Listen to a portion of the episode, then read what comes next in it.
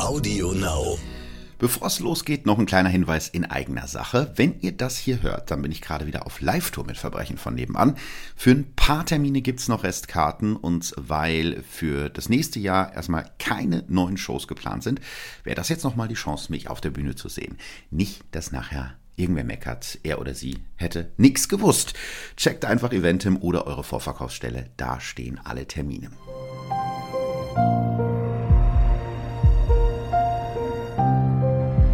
Verbrechen von nebenan.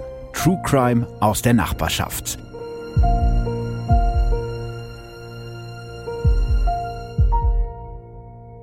Hallo und herzlich willkommen bei Verbrechen von nebenan äh, mit der ersten Folge nach der Sommerpause, weil die geheime Folge, die ist ja so geheim, dass ihr die gar nicht mitbekommen habt, deswegen zählt die nicht. Ich habe mir was ganz Spezielles überlegt und einen absoluten Wunschgast von euch eingeladen. Er ist, wenn ich das mal sagen darf, mein Vorbild auf dem Tanzparkett. Wenn ich groß bin, möchte ich mal so tanzen wie er. Er ist äh, sehr lustig und er ist ein unglaublich kluger und netter Kerl. Herzlich willkommen, Bastian Bielendorfer. Ja, danke, du Arsch. Was denn? Also mein ich hoffe Vorbild ja. auf dem Tanzparkett. Das ist, das ist ungefähr so. Stevie Wonder, mein Vorbild als Maler. Das ist eine Frechheit. Das ist eine Frechheit. Das ist, wenn ich irgendwas nicht kann, wobei auch gestern, ich bin, befinde mich ja gerade im Urlaub, ich spreche gerade aus meinem Feriendomizil auf den Seychellen zu dir, mich Mhm. wieder Urlauber angesprochen haben, gesagt haben, zeig doch mal die Rumba-Hüfte und ich bin jederzeit bereit, das zu zeigen. Also es ist ja, ist ja wie eine Schlange den Kiefer aushängt, bin ich in der Lage, meine, meine Hüfte von links nach rechts zu bewegen. äh, das ist wirklich toll. Vielen Dank übrigens für die nette Anmoderation. Ein Wunsch vieler deiner Hörer, besonders dass 98 Prozent jetzt von denen sagen, wer ist der Typ? Noch nie gehört. Macht Deswegen äh, ja jetzt gerade diese kleine Let's Dance-Verknüpfung. Also da kennen dich ja bestimmt manche Leute, die ich als Comedian vorher nicht kannten, äh, daher. Aber eigentlich ist es ja ein Gegenbesuch. Ne? Ich war ja schon bei dir und Özcan Kosa in Bratwurst und Baklava. Und was ganz viele, glaube ich, nicht wissen, du bist nicht nur True Crime-Fan und Comedian, sondern auch Diplompsychologe und hast sogar in einer JVA gearbeitet. Darüber sprechen wir aber gleich noch ausführlich. Aber es wird jetzt hier kein reiner Comedy-Podcast. Ich habe natürlich noch so einen Fall mitgebracht. Wenn du bereit bist, wenn die Rumba-Hüfte ruht, dann können wir jetzt sehr gerne in den Fall starten. Ich äh, stehe zur vollen Verfügung. Bitte. Das freut mich. Kurze Inhaltswarnung vorab. Es werden antisemitische und rassistische Beleidigungen kurz erwähnt und einige Namen habe ich geändert. Und wir legen los. Luisa Pauli ist an dem Sonntagmorgen, der ihr Leben für immer verändern wird, früh aufgestanden. Es ist der 2. Oktober 2011 und die 23-Jährige ist seit 6 Uhr auf den Beinen.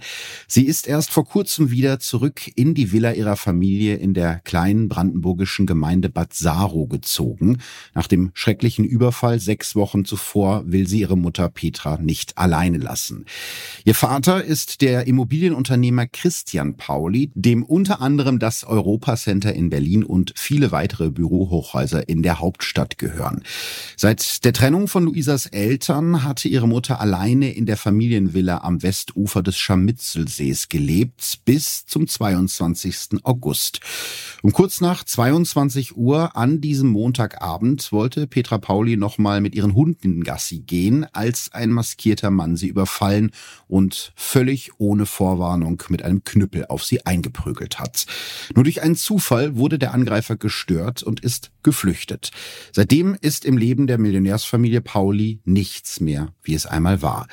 Luisas älterer Bruder, der mit ihrem Vater die Geschäfte des Familienunternehmens führt, hat ein Sicherheitsunternehmen engagiert, das Luisa und ihre Mutter Petra beschützen soll. Nachts bewachen zwei Bodyguards die Villa der Familie. Tagsüber passt ein Sicherheitsmann auf Luisa und ihre Mutter auf. In dieser Nacht haben die beiden Brüder Matthias und Thorsten Hase Dienst. Ihre Schicht geht bis um 8 Uhr morgens. Beide Personenschützer sind unbewaffnet, so ist es abgemacht. Nach dem Aufstehen hat Luisa den Brüdern Kaffee gebracht. Jetzt will sie wie jeden Morgen die Pferde der Familie zur Koppel führen. Thorsten Hase begleitet sie dabei. Der 31-Jährige arbeitet eigentlich beim Jobcenter in Fürstenwalde. Den Security-Job macht er nur, um sich ein bisschen Geld dazu zu verdienen. Luisa fühlt sich sicher an diesem Morgen. Ihr Leibwächter Thorsten ist ein durchtrainierter Schrank von 108 Kilo. Außerdem ist seit dem furchtbaren Überfall auf ihre Mutter vor sechs Wochen nichts mehr passiert. Trotz der frühen Uhrzeit sind draußen schon einige Menschen unterwegs und die drei Pferde scheinen nervös zu sein, als Luisa die Tiere auf die Wiese bringt. Auf dem Rückweg unterhalten sich Luisa und ihr Bodyguard, bis Thorsten plötzlich ein komisches Gefühl bekommt, stehen bleibt und sich umdreht. Keine acht Meter entfernt von den beiden sieht er auf einer Anhöhe einen Mann, nein, eigentlich mehr ein Phantom. Die Gestalt trägt olivfarbene Tarnkleidung und einen Stahlhelm. Sein Gesicht ist hinter einem feinmaschigen Stoffnetz verborgen. Der sieht ja aus wie in einem Computerspiel, denkt Luisa noch, bevor sie die Waffe in der rechten Hand des Fremden entdeckt. Stehen bleiben, ruft der Mann mit der Maske und Luisa bleibt tatsächlich stehen. Thorsten Hase schiebt sich zwischen sie und den Fremden und versucht, sie mit seinem Körper zu schützen. Leg dich hin, Mädel, befiehlt der Fremde. Luisa steht völlig unter Schock und lässt sich langsam auf die Knie sinken. Sie ist sich sicher, dass ihr Leben in den nächsten paar Sekunden enden wird. Ihr Personenschützer Thorsten weiß, dass das jetzt ein sehr kritischer Moment ist. Wenn die 23-Jährige erstmal auf dem Boden liegt und der Mann mit der Waffe sich ihr weiter nähert, hat sie keine Chance mehr. Lauf, Luise, lauf! brüllt er die junge Frau an und weckt sie damit aus ihrer Schockstarre. Sie rennt so schnell, wie sie noch nie in ihrem Leben gerannt ist. Der erste Schuss knallt durch den Wald und Luisa spürt einen Luftzug an ihrem rechten Ohr. Das war knapp. Sie rennt weiter in Richtung der Villa ihrer Familie, schreit um Hilfe. Ein zweiter Schuss direkt vor ihr spritzt Sand auf. Luisa hat das Haus ihrer Familie fast erreicht, als ihr Matthias Hase, der zweite Personenschützer, entgegenkommt. Kurz bevor er sie erreicht, bricht Luisa Pauli zusammen. Matthias trägt sie zurück ins Haus und ruft sofort die Polizei. Als die Beamten und Rettungskräfte eintreffen, liegt der Bodyguard Thorsten Hase schwer verletzt auf dem Waldboden mit einer Schusswunde im Rücken. Die Kugel hat seine Lunge getroffen, die Leber und die Wirbelsäule durchschlagen. Thorsten Hase wird in ein Krankenhaus gebracht. Sein Leben kann nur durch eine Notoperation gerettet werden. Er liegt acht Tage auf der Intensivstation. Erst nach mehr als einem halben Jahr kann er das Krankenhaus wieder verlassen und sitzt seitdem im Rollstuhl. Der sportliche 31-Jährige ist seit dem Angriff querschnittsgelähmt. Von dem Phantom mit der Imkermaske fehlt jede Spur. Zeugen erinnern sich später, dass sie ein Motorrad haben wegfahren hören ja, ziemlich filmische Situation, wenn man ehrlich mhm. ist. Ne? Also Voll. es klingt ehrlich gesagt fast wie eine, wie eine Tatort-Episode oder wie, ja, im weitesten Sinne ein Thriller. Ein paar Sachen, die mir auffielen, die mich irritierten, als du es gerade sagtest, war, dass, dass es einen Vorfall mit der Mutter gab mhm. und trotzdem die angestellten Personenschützer unbewaffnet waren. Ähm, ja. Das finde ich, also ob ich es jetzt fahrlässig nennen möchte, ich möchte da mich nicht aus dem Fenster lehnen, aber wenn ich in einer Situation bin, in der ich Personenschutz benötige und auch nachvollziehbarerweise, also wenn dort was vorgefallen ist, was soll dann ein unbewaffneter Personenschützer, außer mich jetzt mit seinem Körper zu schützen, machen? Also das mhm. fand ich jetzt irritierend. Und die Gesamtsituation ist natürlich sehr thrillerartig und offensichtlich hat derjenige, der dort die überfallen hat, ja auch in Tötungsabsicht gehandelt. Also er hat ja auf sie geschossen, auch auf die flüchtende Luisa. Mhm. Und das ist ja jetzt kein klassischer Überfall, wo es um das Erpressen von Geld oder, also es scheint ja was sehr Persönliches in diesem Moment gewesen zu sein. Ja, tatsächlich. Also das, was du gerade gesagt hast mit den unbewaffneten Personenschützern, darüber bin ich auch gestolpert. Aber das war wohl auf Wunsch der Familie so. Warum sie den Wunsch geäußert haben, lässt sich nicht mehr nachvollziehen. Aber ja, du hast recht. Es macht so den Eindruck, dass es da um eine persönliche Fehde irgendwie ging oder geht. Und ja, ich habe ja gerade schon so ein bisschen angeschnitten, dass das nicht der erste Angriff auf die Familie war. Also sechs Wochen vor dieser Attacke auf Luisa und ihren Sicherheitsmann Thorsten gab es schon mal einen Angriff auf die Familie.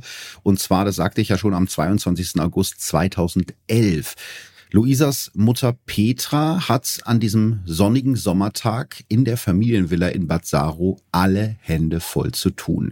Das Garagentor ist kaputt und sie hat die Handwerker im Haus. Außerdem benehmen sich ihre drei Hunde seit einigen Tagen irgendwie seltsam. Die Tiere scheinen aufgeregt zu sein. Seit der Trennung von ihrem Ehemann Christian lebt die 58-jährige Petra meist allein in der Villa am Scharmützelsee. Immobilien besitzt Familie Pauli genug, nicht nur in Berlin, sondern auch in New York, London oder an der Côte d'Azur.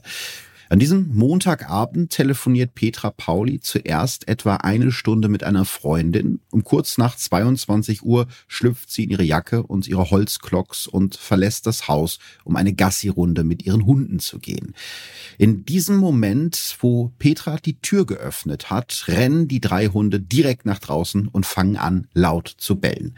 Bevor die 58-Jährige überhaupt reagieren kann, springt vor ihr eine dunkle Gestalt aus dem Gebüsch, die geduckt direkt auf sie zurennt.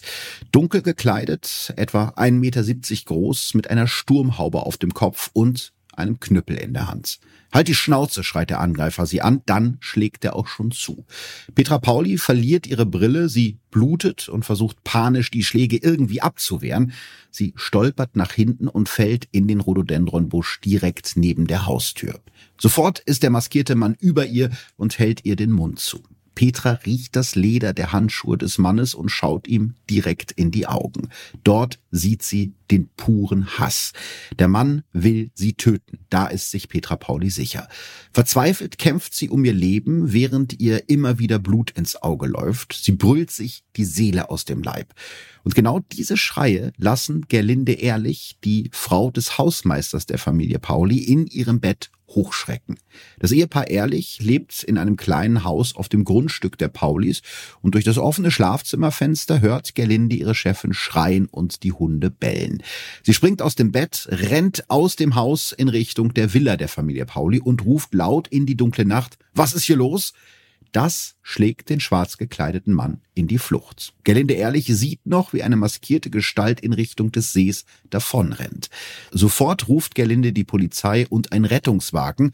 Im Krankenhaus stellen die Ärzte bei Petra Pauli schwere, aber nicht lebensbedrohliche Verletzungen fest. Zum Beispiel drei Platzwunden am Kopf und einen Nasenbeinbruch. Die Polizei setzt auf der Suche nach dem Angreifer unter anderem einen Fährtenhund ein, der die Spur des Mannes aber in der Nähe des Scharmützelsees verliert. Ein Zeuge sagt aus, er habe gegen 22.40 Uhr eine dunkle Gestalt gesehen, die vom See in Richtung Wald gelaufen sei und sich von dort ein Doppelpaddel gegriffen habe. Mehrere Zeugen haben außerdem gegen 23 Uhr eine Person auf einem Kajak gesehen, die von Bad Saro aus ans andere Ufer des Sees gepaddelt ist.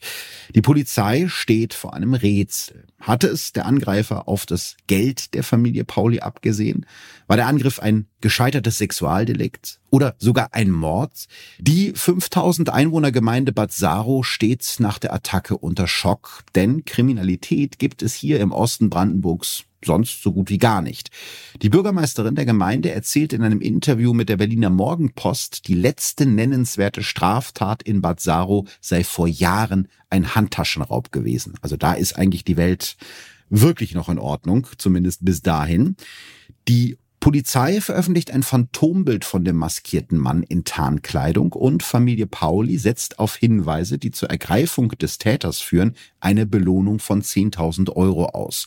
Und trotzdem gibt es knapp drei Monate lang keine Spur von dem unheimlichen Maskenmann, bis der am 2. Oktober 2011 zum zweiten Mal zuschlägt. Also der Angriff auf Luisa und mhm. den Sicherheitsmann Thorsten. Mhm, genau das ist schon, also insgesamt eine irritierende Tat, weil sie so auf der einen Seite so persönlich und dann wiederum so, so, also normalerweise ist es ja so, dass persönliche Taten durch die Emotionen, die mitschwingen, schwächer geplant sind als Taten, wo keine Emotion mitschwingt. Mhm. Also das kann man jetzt nicht verallgemeinern, aber grundsätzlich ist es natürlich sehr viel schwieriger, etwas zu planen, wo eine ganz starke Emotion, Hass etc. enthalten ist. Zumindest mhm wirkt das jetzt so, als wenn er wirklich jedes Detail dieser Situation gekannt hätte, wobei das auf der Angriff auf die, den Sicherheitsmann ja noch geplanter wirkt, als die mhm. Frau dann vor der Haustür niederzuknüppeln. Aber er hat ja nichts formuliert, was eine Forderung wäre, sondern es geht ja um das reine Verletzen in dem Moment, ne?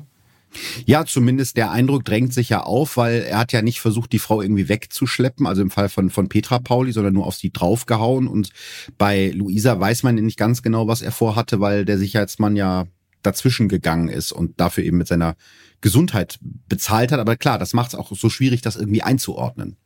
Also zumindest beim Angriff auf die Tochter war ja ganz eindeutig, wenn du auf jemanden schießt, dann ja. nimmst du in Kauf, ihn zu töten. Ne? Ja. Und es geht ja offensichtlich um eine sehr wohlhabende Familie. Dementsprechend würde man wie bei jetzt zum Beispiel Richard Oetker oder so, der entführt wurde, mhm. ja immer davon ausgehen, dass es darum geht, Geld zu erpressen oder so.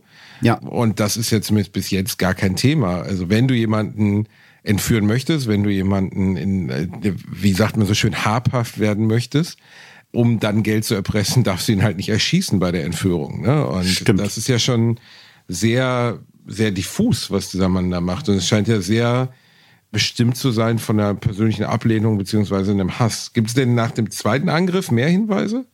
Äh, nee, nicht wirklich. Das, was du gerade gesagt hast, ist nämlich das große Problem. Also die Polizei hat gar keine Ahnung, was das Motiv sein könnte. Und die Familie Pauli selbst, also Stichwort Hass, das hast du ja gerade schon genannt, die wissen es irgendwie auch nicht und sagen, wir sind geschockt über das, was passiert ist und haben keine Ahnung, warum so etwas gemacht wird. So hat es Christian Pauli in einem Interview mit der Berliner Zeitung gesagt. Es gibt eine Zeit lang Gerüchte, die beiden Anschläge könnten mit einem Bauprojekt der Familie Pauli auf dem Gelände des ehemaligen Strandbades von Bad Saro stehen. Also das ist ein wohl zu dem Zeitpunkt relativ umstrittenes Bauprojekt gewesen, aber das kann wohl deshalb nicht sein, weil die Planungen dafür schon ein Jahr vorher abgebrochen wurden. Die Polizei ist sich zumindest bei einer Sache sicher. Hinter beiden Angriffen steckt derselbe Mann. 30 bis 35 Jahre alt, etwa 1,70 Meter groß, schlank und sportlich, mit blonden Augenbrauen und einem rötlichen Bart. So hat ihn Petra Pauli beschrieben. Außerdem weiß das Phantom, wie man mit einer Waffe umgeht. So zumindest hat es der angeschossene Wachmann Thorsten Hase ausgesagt. Das war definitiv nicht jemand, der noch nie geschossen hat. Der wusste genau, was er wollte. Um auf die Spur dieses Mannes zu kommen, gründet die Polizei die 20-köpfige Sonderkommission Imker und dann passiert erstmal eine lange Zeit nix. Die Ermittler sind sich allerdings sicher, dass das Phantom mit der Imkermaske irgendwann wieder zuschlägt. Und haben Sie damit recht? Ja. Am 5. Oktober 2012, fast genau ein Jahr nach dem Angriff auf Luisa Pauli, taucht das Phantom ein drittes Mal auf, etwa zehn Kilometer von den ersten beiden Tatorten entfernt. Familie Tackenberg ist an diesem Freitag von Berlin in ihr Ferienhaus im Storkower Ortsteil Hubertshöhe gefahren.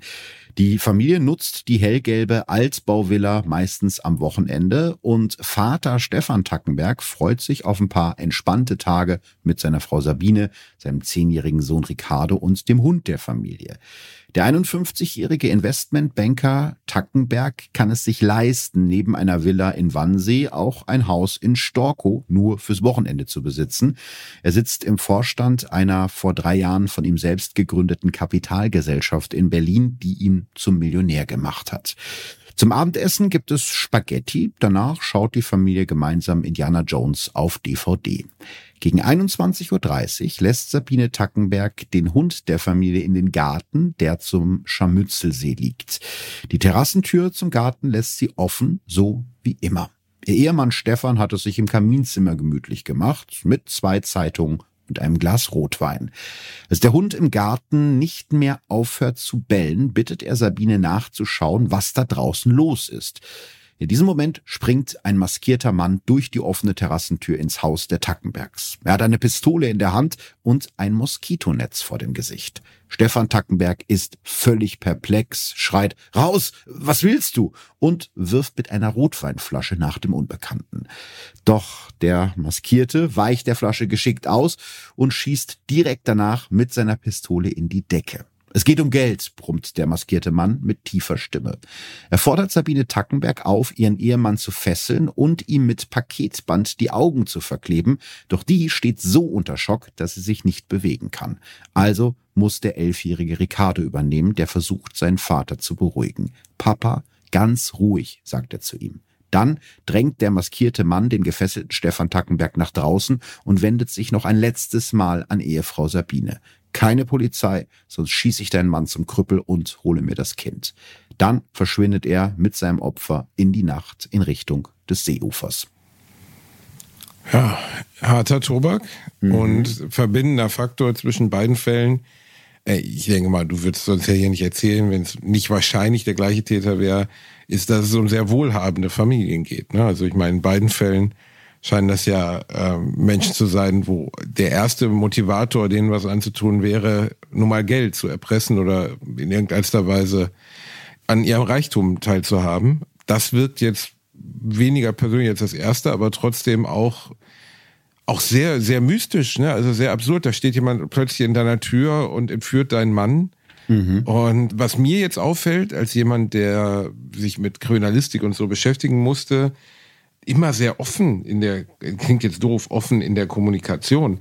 Aber wenn ich jemanden entführen wollen würde, wie diesen Herrn Tackenberg, dann würde ich mir doch jedes andere Setting suchen, als dort einfach mit Hund und Kind und Frau im Wohnzimmer zu stehen. Ja, du hast ja direkt mal zwei Zeugen, ne? Und dann redet er auch noch mit denen. Auch das ist ja nicht unbedingt schlau, ne? Nee, also am Ende natürlich immer so wenig, also ich möchte jetzt hier keine Tipps an Kriminelle geben, aber am Ende so wenig sagen wie nur möglich, erst recht zu deinen Opfern, weil alles daher die Identifikation dient am Ende und dementsprechend wirkt zumindest dieser Schritt nicht schlau. Auf der anderen Seite, wenn du mit jemandem gar keine private Verbindung hast, also keinem beruflichen Verhältnis oder privaten Verhältnis stehst und nur jemanden überfällst aufgrund seines Status, sagen wir jetzt mal reich, dann ist es für die Polizei natürlich auch nahezu unmöglich, eine Connection herzustellen. Ne? Das stimmt. Aber äh, das fängt schon komisch an. Ich finde, das hast du sehr gut zusammengefasst. Aber es wird tatsächlich sogar noch viel, viel viel, viel krasser und komischer. Äh, wobei man dazu sagen muss, das, was ich dir jetzt erzähle, beruht komplett auf den Schilderungen von Stefan Tackenberg. Dafür gibt es logischerweise keine weiteren Zeugen. Direkt nach der Entführung fordert der maskierte Tackenberg auf, sich in das Wasser des Sees zu stellen und zu warten. Auch das ist ja schon mal total seltsam. Ne? Er bringt das Opfer unter Kontrolle und lässt es dann da irgendwie erstmal stehen. Ja, das ist sehr seltsam. Mhm. Also ich weiß nicht, was ich in der Situation gemacht habe. Also Stefan Tackenberg steht da wirklich minutenlang rum bis zur Hüfte im 13 Grad kalten Wasser und spielt natürlich auch mit dem Gedanken, einfach abzuhauen. Aber dann fallen ihm die Worte des Kidnappers wieder ein, dass er sich seinen Sohn holen will und Tackenberg bleibt stehen. Stattdessen lässt er seinen Schlüsselbund aus der Hosentasche ins Wasser gleiten, damit der seinem Entführer nicht auch noch in die Hände fällt. Er ist irgendwie so ein bisschen so eine, so eine Akt der Verzweiflung, um zumindest ein Stück weit Kontrolle zu gewinnen, weil im Prinzip ist es ja eigentlich schon zu spät in dem Moment. Der hat ja schon, was er will, der Entführer, ne? Ja, aber trotzdem ein sehr kluger Schritt. Ne? Ja, also, absolut. Das ist ja schon ähm, letztlich immer irgendwie versuchen, deine Angehörigen zu schützen oder in dem Zweifelsfall dann, also sagen wir jetzt, der Mann würde verschwinden für immer, dann hätte man zum Beispiel einen Anhalter, wo er auf jeden Fall war durch den Stimmt. Schlüssel. Ne? Stimmt, das ist noch ein weiterer Punkt. Wenn der Schlüssel gefunden wird, weiß man, okay, hier hat er sich aufgehalten, auf die Idee war ich noch gar nicht gekommen. Sehr gut. Ich habe mir einen klugen Gast eingeladen heute. Ah. Das ist aber lieb von dir. Das ist doch alles so naheliegend. Ja, stimmt. In dem Fall, äh, manchmal sieht man ja den Wald äh, vor, vor lauter Bäumen nicht. Kurze Zeit später ist dann der Fremde wieder da und er hat ein Kajak dabei.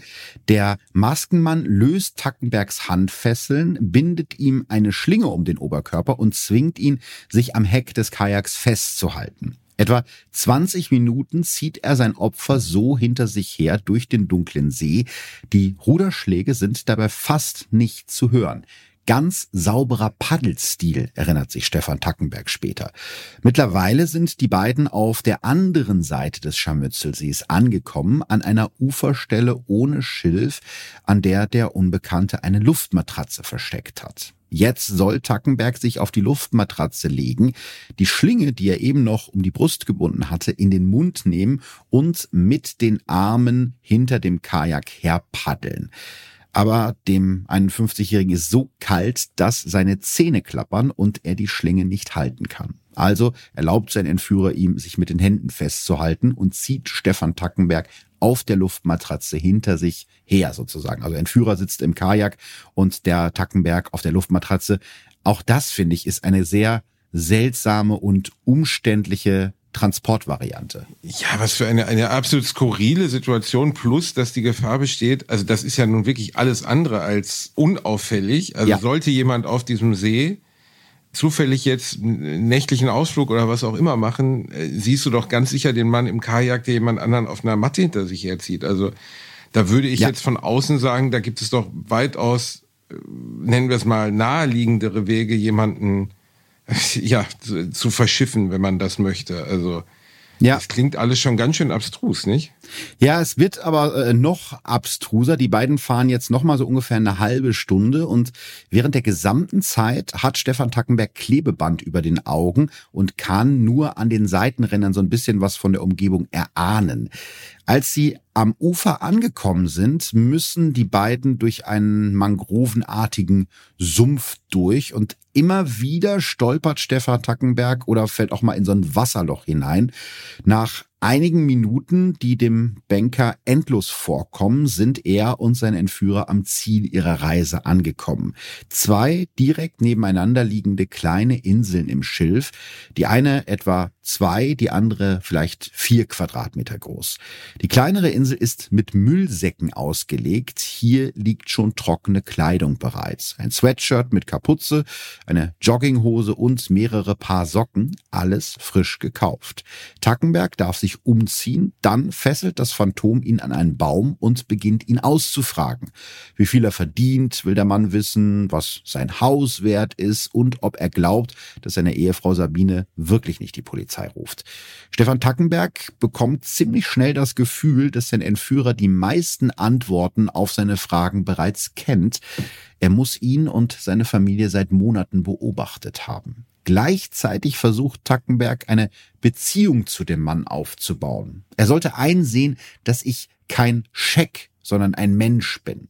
Auch deshalb fragt er seinen Entführer in dieser Nacht, warum er ausgerechnet ihn entführt hat und nicht vermeintlich leichtere Opfer wie seine Ehefrau Sabine oder seinen Sohn Ricardo.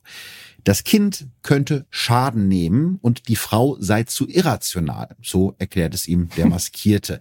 Auch total seltsam, oder? Also, wenn ich jetzt ein Entführer wäre, würde ich jetzt keinen ausgewachsenen, durchtrainierten Mann entführen, wenn ich es nicht müsste. So. Wenn ich auch ein Kind nehmen kann so, so grausam das klingt, ja. aber ich würde in der Situation sicherlich den Schwächsten der drei entführen und nicht den Stärksten, der sich am besten ja. wehren kann. Also ja, ja. allein, dass er Auskunft dazu leistet, ist ja schon seltsam. Also die meisten mhm. Entführer, würde ich jetzt behaupten, würden dann im Zweifelsfall zuschlagen und sagen, halt dein Maul. Ja. Aber nicht noch erklären, warum sie nicht anders gehalten haben. Wobei natürlich das Verhalten des Familienvaters sehr, sehr klug ist, hinzugehen und ja. eine Beziehung aufzubauen, weil das die, genau diesen Faktor, der diese Entführung erst möglich macht, nämlich die Entmenschlichung, also dass man halt vergisst, dass man dort Menschen etwas antut, der wird dadurch ja egalisiert. Und das ist schon ein sehr kluger Schritt von ihm, das so zu machen. Ja, das, das wird ja Entführungsopfern, also äh, zum Glück, die meisten von uns werden es nie gebrauchen, aber das wird einem ja geraten, ne? dass man eben kooperativ sein soll, freundlich sein soll und wirklich versuchen soll, immer wieder zu sagen, wie man heißt und irgendwie eine persönliche Beziehung aufzubauen, dass es dem anderen dann im Zweifelsfall irgendwie, ja, schwerer fällt, dich nur als, als Geldquelle sozusagen zu sehen. Also das, was du eigentlich gerade schon gesagt hast, ne? Hm. Irgendwann gegen vier Uhr morgens dösen die beiden dann tatsächlich ein nach den Gesprächen und am nächsten Tag, also am nächsten Morgen, also, also so richtig hell ist, so richtig morgen und so, ihr wisst, was ich meine, da bindet der Entführer Stefan Tackenberg los und zieht ihm das Klebeband vom Gesicht, allerdings nicht ohne die Aufforderung, die ganze Zeit nach unten zu schauen. Der Maskenmann öffnet eine Plastikbox, in der Briefumschläge, Briefmarken und Bleistifte sind und diktiert Stefan Tackenberg insgesamt acht Briefe an dessen Familie. In den Briefen fordert der Entführer eine Million Euro Lösegeld, das meiste meiste davon in 500ern, ein Zehntel in 20ern. Die Übergabe soll ja, sehr ungewöhnlich tatsächlich. Vor allen Dingen, weil ein Zehntel von einer Million in 20ern, das ist natürlich, sind ein paar Scheinchen. Ja, und mit 500ern kannst du halt nicht viel anfangen. Das ist auch ein Problem. Ja, das stimmt. Also, ne, ne, du solltest, also für alle da draußen, die Lust haben, mal jemanden zu entführen und Erpressung zu begehen, 100er und 50er sind das Mittel der Wahl. Mit 500ern fällst du überall auf. Du kriegst es nicht eingetauscht. Du kannst, jeder von uns hat doch schon mal mit dem 500er versucht, dir das Maß an der, an der, an der Kasse im, in der Tanke zu bezahlen. Das wer kennt nicht, es die meisten nicht? Läden nehmen. Wer kennt ja. diese Probleme nicht? Gibt's den, ich bin ganz ehrliche Frage, ich habe ewig keinen mehr in der Hand gehabt, weil ich verdiene ja nichts. Gibt es den 500er noch? Ich glaube, ehrlich gesagt, dass ich noch nie einen 500-Euro-Schein in der Hand hatte. Boah, das ist so ein bisschen Hausmeister Krause-mäßig. Ne? Da gab es doch, glaube ich, irgendwie diese Folge, wo er 1000 Mark hat, wo er die ganze ja. Zeit durch die Gegend läuft und allen Leuten sagt, dass er jetzt 1000 Mark hat und dann zeigt er allen den Schein. So ein bisschen sind du und ich, Philipp. Wenn wir mal ja. 500er in der Hand haben, dann müssen wir das allen zeigen. Da müssen wir wirklich noch ein paar Podcasts aufnehmen. Deswegen machen wir jetzt auch direkt weiter damit. Aber du hast recht, es ist eine ungewöhnliche Stückelung. Einmal die viel zu großen 500er und dann die 20er, die einfach sehr viel Platz wegnehmen bei so einer Summe. Auch die Übergabe an sich soll irgendwie sehr kompliziert sein. Irgendwie Anzeigen in verschiedenen Brandenburger Zeitungen gemischt mit GPS-Koordinaten. Also das ist wie so eine Schnitzeljacht irgendwie eigentlich alles geplant. Mhm. Aber wird denn währenddessen weiter nach dem gesucht? Also das klingt jetzt alles so, mhm. ja, der taucht da auf, der taucht da auf und fordert das und dies. Aber was macht denn die Polizei in der Zeit? Also die suchen tatsächlich nach dem Entführer und nach dem Stefan Tackenberg, was ja naheliegend ist, allerdings nicht besonders erfolgreich. Also die Ehefrau hat die Polizei gerufen, trotz der Drohung des Maskenmannes und die Ermittler sichern natürlich direkt die Spuren in der Villa, wie zum Beispiel das Projektil, auch das ist ja im Nachhinein gesehen nicht so klug, weil so ein Projektil in der Decke ist natürlich eine weitere Spur. Da ist ja was äh, stecken geblieben, also das konnten die sichern. Und jetzt darfst du mal raten, woher die Waffe, die der Maskierte hm. benutzt hat, bereits bekannt ist. Äh, ich vermute mal aus den Ereignissen, die wir davor besprochen haben. Genau. Also aus dem Überfall auf Luisa Pauli, da mhm. war es ja auch gelungen, ein Projektil zu sichern, weil der ja einmal im Boden geschossen hat und natürlich auch den Bodyguard getroffen hat. Also es ist definitiv dieselbe Waffe, also eine halbautomatische Pistole, eine tschechische Czeska 75 oder auch 85. Und genau dieselbe Waffe mit derselben Munition wurde auch bei dem Überfall auf Luisa Pauli verwendet, um auf den Sicherheitsmann Thorsten Hase zu schießen. Jetzt werden direkt nach der Entführung logischerweise Suchhunde eingesetzt die laufen aber in eine ganz andere Richtung als die, die Stefan Tackenberg später selber schildert. Also das ist schon mal so ein bisschen komisch, weiß zu dem Zeitpunkt natürlich noch keiner. Sogar ein Suchhubschrauber mit Wärmebildkamera wird von der Polizei direkt nach der Entführung eingesetzt, doch ausgerechnet über dem See fällt die Kamera aus. Es gibt also oh. auch am Tag, ja, richtig doof gelaufen, auch am Tag nach dem Verschwinden von Stefan Tackenberg immer noch keine heiße Spur von ihm. Mittlerweile Mittlerweile ist es Samstagnachmittag und es beginnt zu regnen. Der Maskierte stopft Stefan Tackenberg Stöpsel in die Ohren und der wundert sich noch, dass es genau dieselbe Marke ist, die er selber benutzt, wenn er durch den See schwimmt. Danach fesselt der Entführer Tackenberg mit Panzerband sogar Mund und Augen, nur die Nase lässt er frei.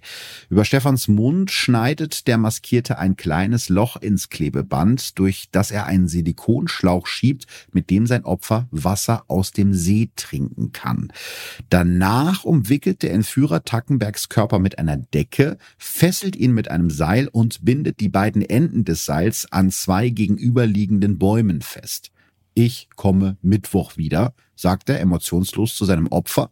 Dann lässt er Stefan Tackenberg ohne Nahrung und nur mit sumpfigem Seewasser zum Trinken alleine. Für Stefan Tackenberg in seinem fest verschnürten Kokon beginnen jetzt die schlimmsten Stunden seines Lebens. Ich kann durch die Nase sehr schlecht atmen. Ich hatte Angst zu ersticken, versuchte zu vermeiden, dass ich hyperventiliere, wird er sich später erinnern. In der Nacht von Samstag auf Sonntag rüttelt, schabt und schüttelt Stefan Tackenberg an dem Klebeband, bis es ihm irgendwann am frühen Morgen gelingt, seine Hände zu befreien. Dabei versucht er die gesamte Zeit möglichst leise zu sein, weil er nicht sicher ist, ob sein Entführer wirklich weg oder nur auf der naheliegenden Nachbarinsel ist. Also das kann er zu dem Zeitpunkt ja auch nicht sehen, weil Augen sind ja auch noch verklebt. Er reißt sich das Klebeband vorsichtig vom Gesicht und schält sich aus der Decke und den restlichen Fesseln Weg hier, nur weg. Vorsichtig beginnt Tackenberg durch die Dunkelheit und das hohe Schilf zu kriechen. Irgendwann traut er sich aufzustehen und stolpert durch Sumpf und Gestrüpp. Plötzlich sieht er hinter sich den zuckenden Lichtstrahl einer Taschenlampe. Für einen kurzen Augenblick glaubt er, die Polizei hätte ihn endlich entdeckt, aber dann wird ihm klar, dass die Gestalt hinter ihm sein Entführer sein muss. Stefan Tackenberg wirft sich flach auf den Boden in den Schlamm, traut sich kaum zu atmen. Er spürt, dass das Phantom nach ihm sucht, aber er findet ihn nicht. Irgendwann entfernt sich das Licht der Taschenlampe wieder und Tackenberg traut sich aufzustehen. Der 51-Jährige kämpft sich so schnell er kann durch die Büsche, bis er irgendwann vor einem mit Baumstämmen ausgelegten Weg steht, den er wiedererkennt. Das ist der Knüppeldamm in der Nähe von Storkow. Der liegt an seiner Joggingstrecke um den Scharmützelsee. Statt von hier aus nach rechts zu seinem Haus zu laufen, entscheidet sich Stefan Tackenberg für die andere Richtung, weil er Angst hat, sein Entführer könnte ihn vor seinem Haus abfangen. Auf Socken läuft er Zitat, in einem lockeren Joggingtempo zum Örtchen Wendisch-Rietz. Als er dort am erstbesten Haus klingelt, traut sich die 85-jährige Bewohnerin im Morgengrauen nicht, einem fremden, schlammverkrusteten Mann zu öffnen. Also probiert Tackenberg es bei ihren Nachbarn. Sie müssen mir nicht aufmachen, ruft er an der Haustür, aber rufen Sie bitte die Polizei. Die Hausbewohner, ein rüstiges Ehepaar Mitte 60, öffnet ihm und ruft die Polizei. Noch im Flur des Hauses trinkt Stefan Tackenberg eine Halbliter Flasche Wasser, fragt dann nach einem Kaffee mit Milch. Während er auf die Polizei wartet, beginnt der Banker zu weinen, zum ersten Mal seit seiner Entführung vor mehr als 33 Stunden. Wow, also Respekt erstmal vor der nennen wir es mal, Härte ist vielleicht der falsche Begriff, aber mhm. vor der Resilienz dieses Mannes, weil ich glaube, sehr viele würden erstens kaum in der Lage sein, über das Erlebte zu berichten, zweitens danach völlig zusammenbrechen. Und er sitzt da bei fremden Leuten im Wohnzimmer und trinkt eine Tasse Kaffee, wobei er natürlich dann ja trotzdem die, die Erlebnisse an ihm Spuren hinterlassen. Aber ich finde trotzdem, dass es alles für diese Situation, wo dich in permanenter Lebensbedrohung befindest, wo du vor jemandem fließt, der dir was antun will und noch Angst um deine Familie haben muss, ist der Mann sehr gefasst. Total. Ja, sehr, sehr. Also es ist eigentlich eine Flucht nach Lehrbuch, falls es ein Lehrbuch für sowas geben würde. Ja, das ist wirklich, ja, also gibt's nicht, aber äh, ist auf jeden Fall extrem gefasst. Und was mich an dem Fall am meisten fasziniert, ist dieses, unfassbar umständliche, was dieser Entführer mhm. in jedem seiner Schritte inkludiert hat. Da ist ja nichts einfach. Also du kannst ja jemanden theoretisch überfallen, ihn fesseln, ihn in einen, am besten in einen Raum, also nicht in, in die, in die offene Natur stellen, sondern in einen Keller oder eine Hütte ja. oder so. Da ist ja wirklich gar nichts nach Schema F von dem, was dieser Mann macht, sondern er stellt dann, bindet einen Mann an den Baum, führt ihn noch im Schlauch zum Mund und da sind so viele mögliche Fehlerquellen, wie es schiefgehen kann, dass man als Außenstehender sagen würde, so würde ich das niemals machen, wenn ich das Bedürfnis hätte, jemanden zu entführen oder zu erpressen. Also das wirkt alles entweder sehr hemdsärmlich und sehr amateurhaft mhm. oder vielleicht auch, man kann es ja auf der anderen Seite sehen, ungewöhnlich genial. Aber wie geht's denn dann weiter? Ja, also ich finde das total richtig, was du gerade angesprochen hast, auch die Fesselung. Ne? Also Kabelbinder hätten es natürlich auch getan, anstatt da irgendwie jemanden 25 Mal einzuwickeln, noch in einer Decke und so. Aber wie du schon sagtest, es sind einfach ganz viele mögliche Fehlerquellen. Und klar, die Ermittlungen laufen jetzt irgendwie an, aber so richtig, muss man sagen, passiert eigentlich nichts, zumindest nichts, was an die Öffentlichkeit dringt. Also ich hatte ja schon erzählt, dass die Ermittler ziemlich schnell anhand des Projektils in der Decke der Tackenbergs eine Verbindung zu den Überfällen auf Petra Pauli und ihre Tochter Luisa ziehen können.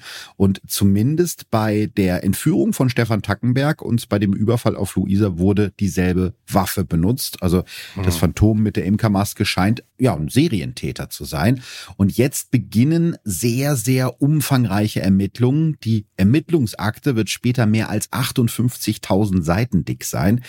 Im März 2013 kristallisiert sich dann langsam aber sicher ein Verdächtiger heraus. Ein Tipp von zwei Berliner Polizisten. Der Mann wird schon im Oktober 2012, also ganz kurz nach der Entführung von Stefan Tackenberg, das erste Mal von der Polizei befragt. Allerdings damals noch als Zeuge und nicht als Verdächtiger. Dieser Mann ist ein Einzelgänger, ist bereits mehrfach wegen Gewaltdelikten vorbestraft und besitzt offenbar eine Cesca 75 oder 85, also genau so eine Waffe, wie sie bei den Überfällen verwendet wurde. Okay, und was ist das jetzt für ein Typ? Ja, der Typ der heißt Mario K. und er wird 1967 in Sassnitz auf der Insel Rügen geboren, wächst aber im Berliner Stadtteil Marzahn auf. Eigentlich will Mario Automechaniker werden, findet aber keine passende Lehrstelle und macht deshalb eine Ausbildung als Dachdecker. Mit Mitte 20 kommt er das erste Mal mit dem Gesetz in Konflikt. Er wird 1992 gleich zweimal zu Bewährungsstrafen verurteilt. Einmal wegen illegalem Waffenbesitz und einmal wegen Diebstahl Diebstahls und Widerstandes gegen Vollstreckungsbeamte in Tateinheit mit gefährlicher Körperverletzung. Also richtig schönes Beamtendeutsch. Er hat wahrscheinlich sich mit Polizisten hm. angelegt. Am 21. November 1997 passiert dann etwas, das Mario K. zum ersten Mal ins Gefängnis bringen wird. Der 30-Jährige ist an diesem Abend mit einem Kumpel in einem Kino in Hellersdorf und trägt dabei eine schusssichere Weste. Wie Nachbarn sich später erinnern, tut er das häufiger, wenn er das Haus verlässt. Also auch schon ein bisschen seltsam. Ähm, außerdem hat Mario K. eine Pistole dabei, die er eigentlich gar nicht besitzen darf, eine Cesca. Sein Kumpel ist an dem Abend bereits äh, ziemlich betrunken und pöbelt eine Gruppe Jugendlicher an, drei Jungen und zwei Mädchen. Es kommt zu einem lautstarken Streit und Mario K. zieht plötzlich seine Waffe und schießt. Dabei werden mehrere der Jugendliche durch Querschläger verletzt. Einer von ihnen nimmt Mario K. die Pistole ab und schießt ihm damit in die Beine. Seitdem leidet Mario K. unter Knieproblemen wie zum Beispiel Arthrose. Er kann sein rechtes Knie nicht mehr als 90 Grad biegen. Ein Berliner Gericht verurteilt ihn nach der Tat, also 1998, wegen gefährlicher Körperverletzung zu einer Haftstrafe von drei Jahren und neun Monaten. Sechs Jahre später steht Mario K. wieder vor Gericht. Ein Förster entdeckt ihn im Mai 2004 auf einer abgelegenen Insel in einem Naturschutzgebiet im Südosten Berlins. In dem Inselversteck lagern Unmengen von Diebesgut, alles versteckt unter einem Tarnnetz. Immer wieder soll Mario K. nachts in einen dunklen Taucheranzug mit geschwärztem Gesicht auf Beutezug gegangen sein und dabei mehrere Yachten ausgeräumt und danach angezündet haben. Unter anderem auch die 300.000 Euro teure Yacht des DDR-Schauspielstars Heinz Behrens. Das Berliner Landgericht verurteilt ihn deshalb unter anderem wegen Brandstiftung zu fünf Jahren und drei Monaten Haft, die Mario K komplett absitzen muss. Das heißt, er hat sich nicht besonders ruhig gezeigt und nicht bei seiner Resozialisierung mitgearbeitet, oder? Weil es ist ja ungewöhnlich, dass man seine komplette Strafe absitzen muss. Ja, gut, er ist Wiederholungstäter, er wurde ja schon mhm. verurteilt, aber trotzdem ist das eher ungewöhnlich. Also deswegen wir Deutschland verfolgen ja immer den Ansatz einer Resozialisierung, auch bei Schwerstraftätern, also Vergewaltigern und Mördern. Und wenn diese mitarbeiten, so doof das jetzt klingt, mitarbeiten, aber für, für ihre eigene Freilassung, dann wird normalerweise auch die Strafe früher zur Bewährung ausgesetzt. Und das scheint bei ihm ja nicht der Fall zu sein. Nee, ich finde eine Formulierung aus dem Urteil von damals sehr interessant, nämlich er hat auf der Insel wie eine Spinne im Netz gelebt, um ihn herum lagen die Tatorte. Und da könnte man ja durchaus Anknüpfungspunkte zu der Inselentführung irgendwie später finden. 2009 kommt Mario K. wieder frei und darf, obwohl er mehrfach vorbestraft ist, zweimal im Monat als Gast bei einem Berliner Schützenverein mit seiner Waffe trainieren einer Cesca. Und spätestens ab da darf er sie definitiv nicht mehr besitzen, weil ne, vorbestraft und so. Also eigentlich hätte der gar keine Waffe haben dürfen. Zwischenzeitlich zieht er laut eigener Aussage nach Kreta. Im Winter 2011, also kurz nach den Überfällen auf Petra und Luisa Pauli, arbeitet Mario K. beim Winterdienst. Dort gilt er als unauffällig, nur seine Abneigung gegen Menschen mit Geld fällt seinen Kollegen auf. Unter anderem soll er gesagt haben, alle hätten was davon, wenn man die Kohle der Reichen aufteilen würde. Zuletzt lebt Mario K. in einem Plattenbau in der Gensinger Straße in Marzahn. Seine Nachbarn erinnern sich daran, dass es immer wieder Streit mit ihm gibt. Einer vietnamesischen Nachbarin droht er zum Beispiel, wenn die Zeit reif ist, machen wir das mit euch wie mit den Juden. Also ein sehr sympathischer Zeitgenosse, um das jetzt mal mhm. freundlich auszudrücken. Auch bei seiner Arbeitsstelle fällt er immer wieder negativ auf, unter anderem durch Unpünktlichkeit. Schließlich wird er rausgeschmissen. Eine Zeit lang kann sich Mario K. noch mit Gelegenheitsjobs auf dem Bau über Wasser halten, dann fliegt er aus seiner Wohnung, weil er die Miete halt nicht mehr regelmäßig zahlen kann. In diesem Moment verabschiedet sich Mario K. scheinbar endgültig aus der Gesellschaft, wie wir sie kennen. Er kündigt sein Konto und beginnt in der Natur zu leben, auf einer 15 Hektar Hektar großen und ziemlich abgelegenen Insel mitten in den Großener Wiesen, dem größten Naturschutzgebiet Berlins im Südosten der Stadt. Hier baut er sich ein kleines Camp aus mehreren Zelten, einem Schlafsack und einem Generator, alles versteckt unter einem riesigen Tarnnetz und von außen nicht einsehbar. Seine Fortbewegungsmittel sind ein kleines selbstgebautes Boot mit schallgedämpften 75 PS Motor, aus dem nur sein Kopf herausragt. Also ich habe mir eine Zeichnung davon gesehen, es sieht sehr, sehr skurril aus. Also wie so, ein, wie so eine Erfindung von Daniel Düsentrieb, ne, wo wirklich nur okay. um der Kopf rausguckt. Aber wirklich ein klassischer Sonderling, ne? Der ja, Mann. also absolut. Jemand, der, wo gar nichts, manchmal hat man ja so Biografien vor sich, äh, jetzt in der Forensik und so, wo du das liest und dann denkst, wow, da ist ja einfach gar nichts normal. Da ist hier mhm. nichts vergleichbar mit der Biografie. Nicht jeder muss äh, irgendwie im reinen Eigenheim äh, mit Garten leben und nicht jeder muss drei Sexualbeziehungen in seinem Leben führen oder sowas, aber manchmal liest du so Dinge und denkst so, wow, da ist ja wirklich nichts, was irgendwie vergleichbar ist mit dem Leben von normalen Menschen. Er hat ein Tarnnetz im Wald auf einer Insel, wo er, wo er Diebesgut verscharrt. Er baut sich selber Boote, er hat eine Waffe, die er, er sogar einsetzt. Also das ist ja wirklich alles absolut krude, ne? Ja. Total krude. Aber dieses Leben in der Natur, das scheint sich so ein bisschen durchzuziehen. Ne? Also, dass er irgendwie auf irgendwelchen Inseln sitzt, unter Tarnnetzen und ähm, ja, entweder mit dem Boot unterwegs ist oder halt mit dem Fahrrad. Und äh, das Fahrrad nutzt er offenbar sehr viel. Er legt teilweise bis zu 135 Kilometer am Tag mit dem Fahrrad zurück. Also wirklich ein sehr, sehr spezieller Typ. Also 135 Kilometer mit dem Fahrrad habe ich, glaube ich, in meinem ganzen Leben noch nicht insgesamt zurücklegt, wenn ich ehrlich bin. Also ich auch nicht. Ich bin auch kein großer Fahrradfahrer, aber halt, es gab ja vor einiger Zeit auch diesen Fall des Waffennarren, der äh, von der, ich glaube, ich wurde ja genannt von der Bildzeitung, der Waldrambo oder sowas. Also auch ja, so etwas. Ja, ja, genau, stimmt. Hm?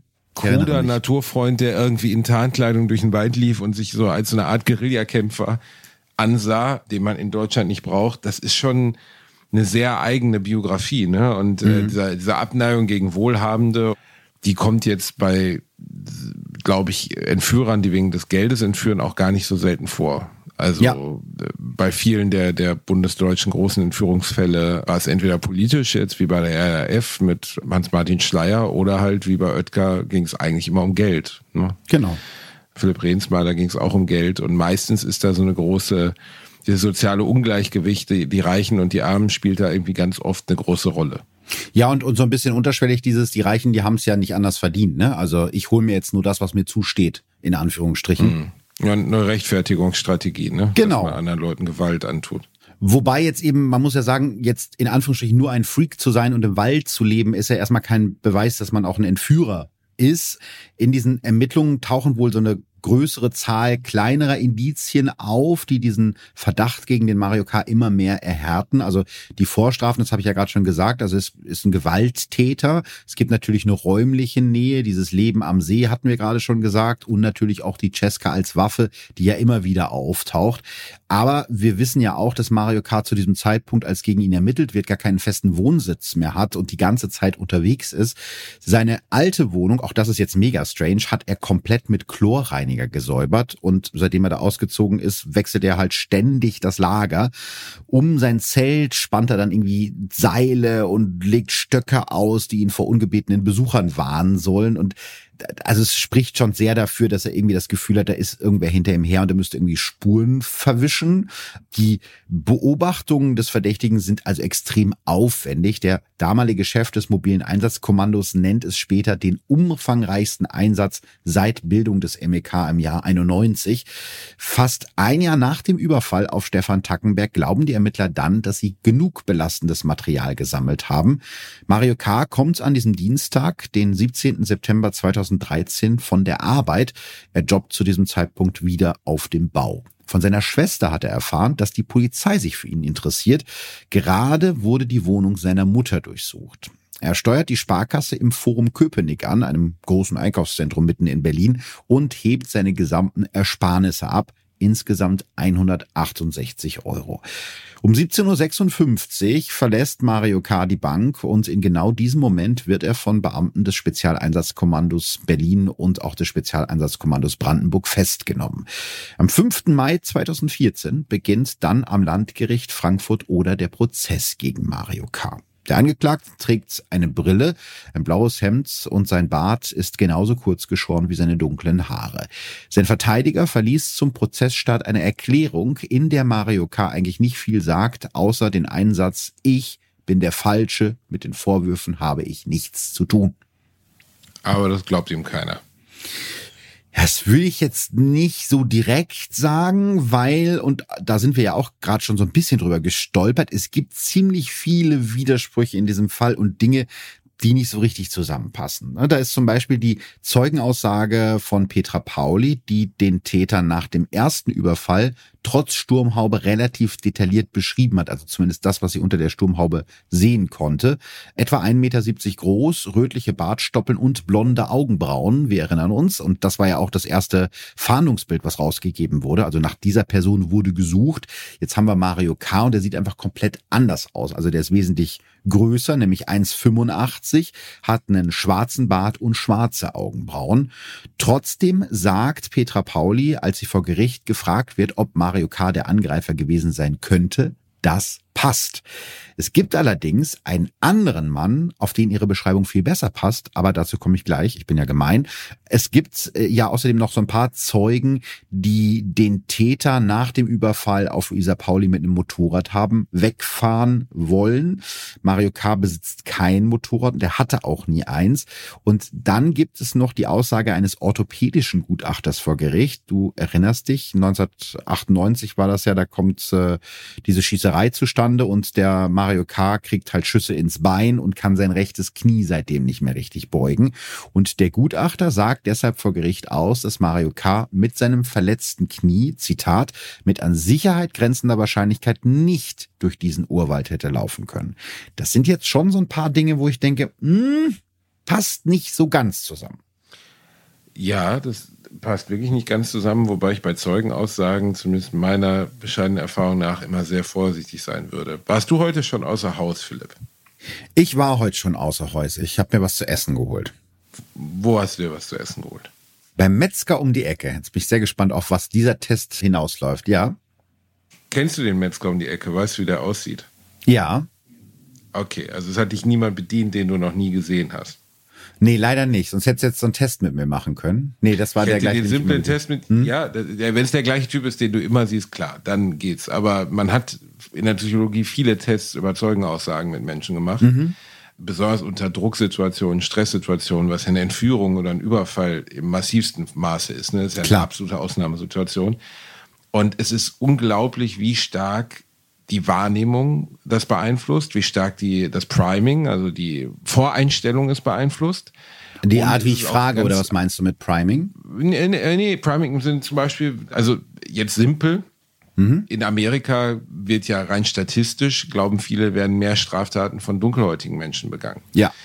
Und dementsprechend wird, wenn zum Beispiel bei Befragungen auch schon relativ deutlich von der Polizei oft darauf hinausgegangen, ob es ein dunkelhäutiger Mensch war. Und mhm die Voreinstellung des Betreffenden, sei es jetzt eine rassistische Voreinstellung oder einfach ein Vormerkmal, begünstigt, dass er eine falsche Aussage macht. Ah, okay. Jetzt weiß ich, was du meinst. Hm? Und eine Größe einzuschätzen zwischen 1,70 und 1,85, klar, wenn du keinen Referenzfaktor hast. Also wenn jemand, in, wenn ich jetzt mit meinen zwei Metern in einem Türrahmen stehe, siehst du, dass ich fast zwei Meter groß bin. Ja. Aber wenn du keinen Referenzpunkt auf einer offenen Fläche hast, im Dunkeln, Halbdunkeln etc., ist es halt viel, viel schwieriger. Dementsprechend sind, sind Zeugenaussagen etwas, was leider ganz, ganz oft widersprüchlich ist und was ja schon sehr oft Menschen ins Gefängnis gebracht hat, die unschuldig waren. Das stimmt. Das heißt jetzt nicht, dass ich Mario K. da irgendwie außen vor nehmen möchte, was ich viel erstaunlicher finde, ist der Fakt mit dem Motorrad. Und wenn er körperlich so eingeschränkt ist, dann würde ich immer tendenziell bei so einer Entführung darauf gehen, vielleicht hat er einen Komplizen gehabt. Das kann ja auch sein, mhm. von dem man jetzt noch nichts weiß. Wobei die Entführung ist jetzt auch ein sehr gutes Stichwort, weil wir hatten uns ja beide schon so ein bisschen gewundert, dass das alles sehr eher umständlich und seltsam ist.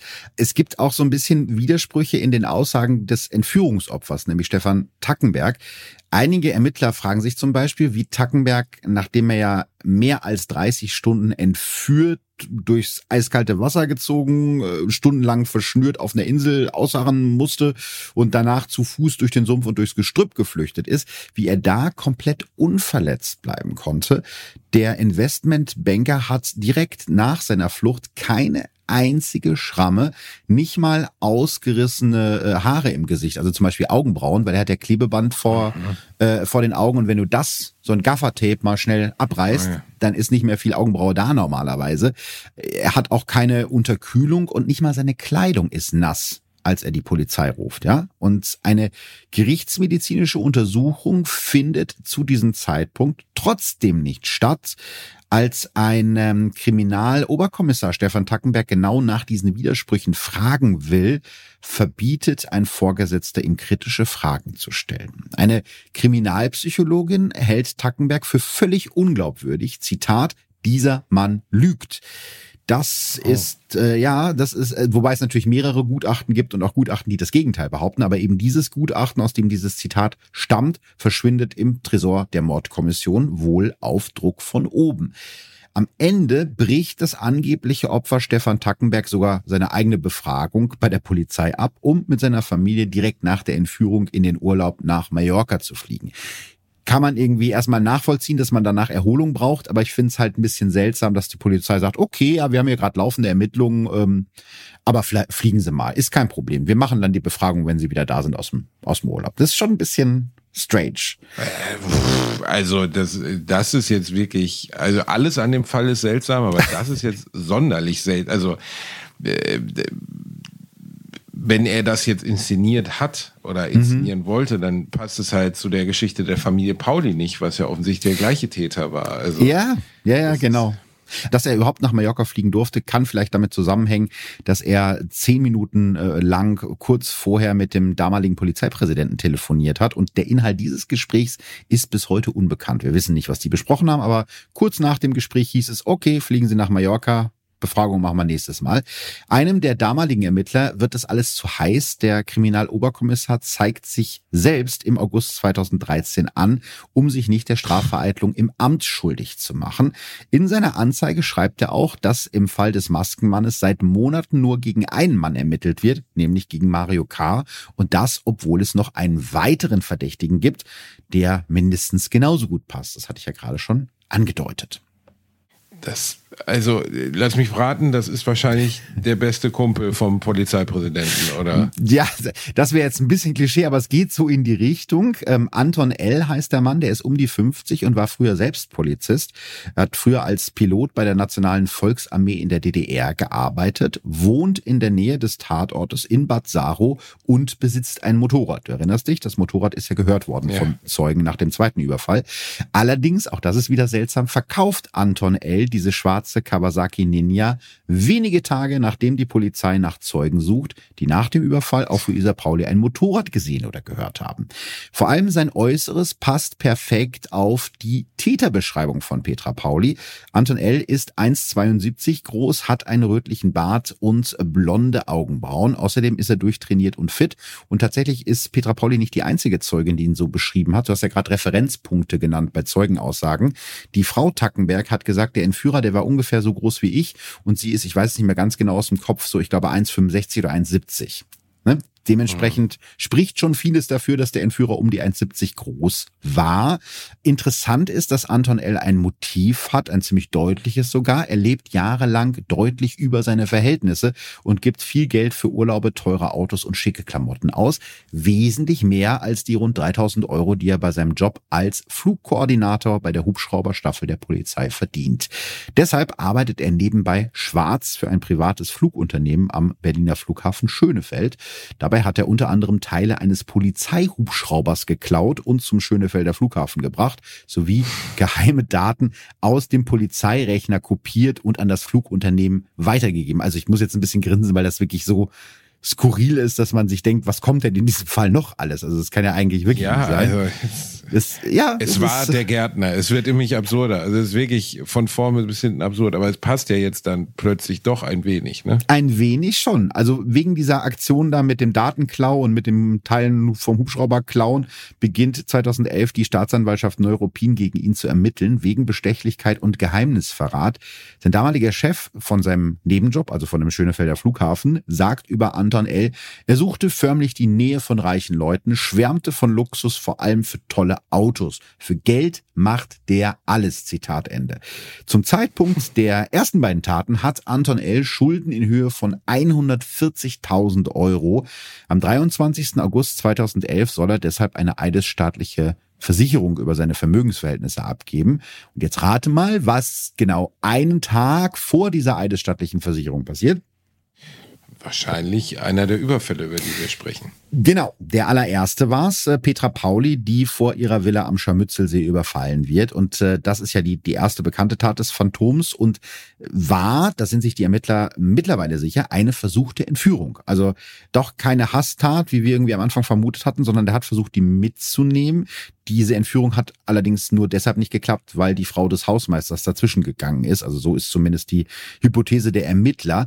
Auch der Überfall auf Luisa Pauli sechs Wochen später könnte ein gescheiterter Entführungsversuch gewesen sein. Für beide Tatzeitpunkte hat Anton L. kein Alibi. Und trotzdem ist er kein Verdächtiger in dem Fall.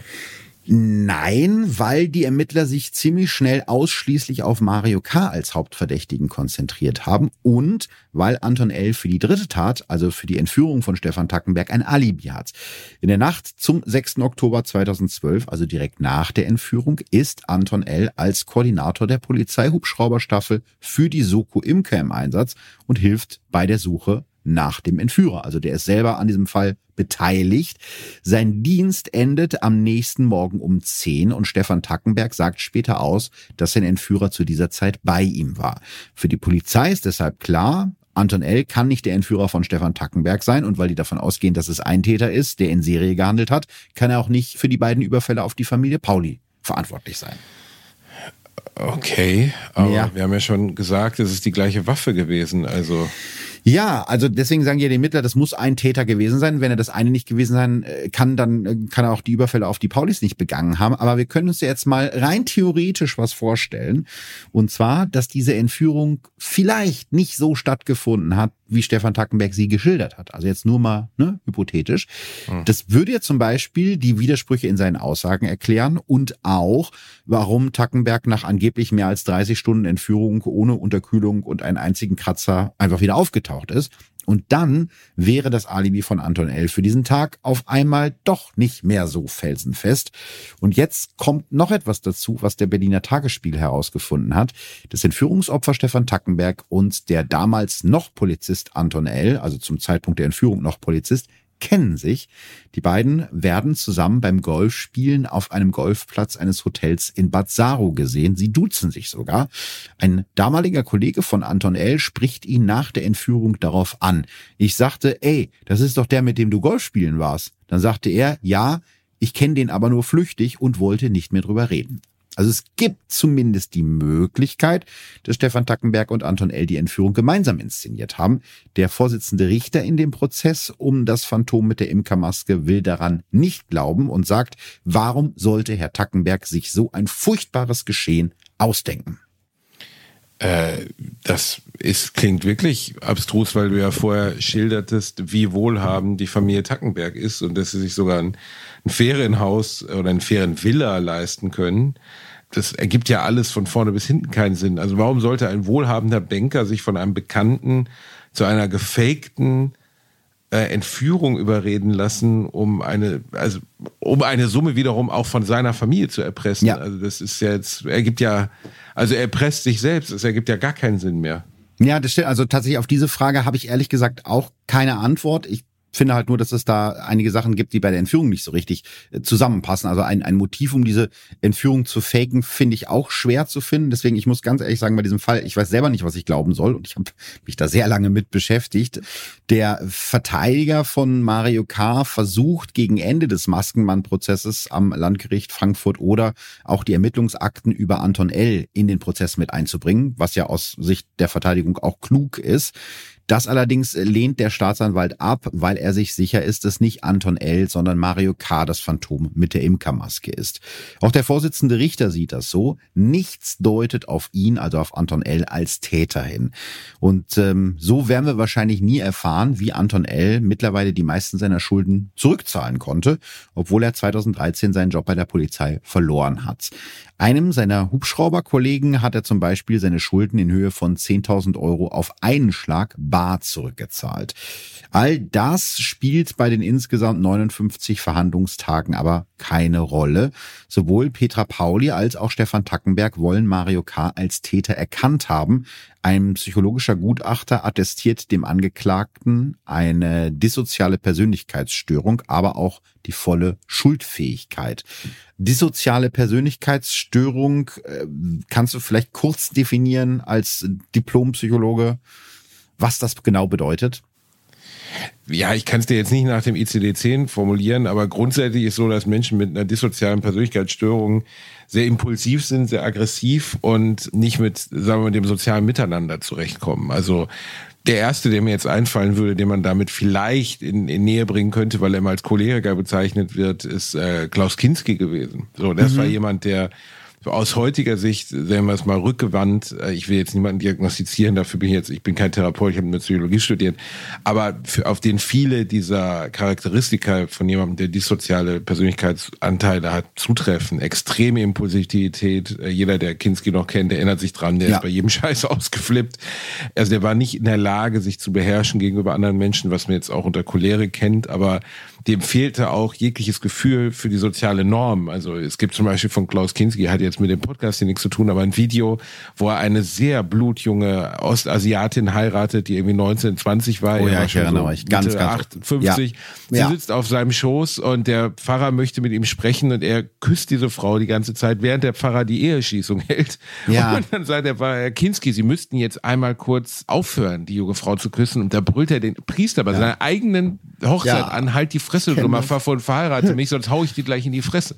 Und du, du sitzt da, guckst dieses Video und denkst, es kann nicht wahr sein.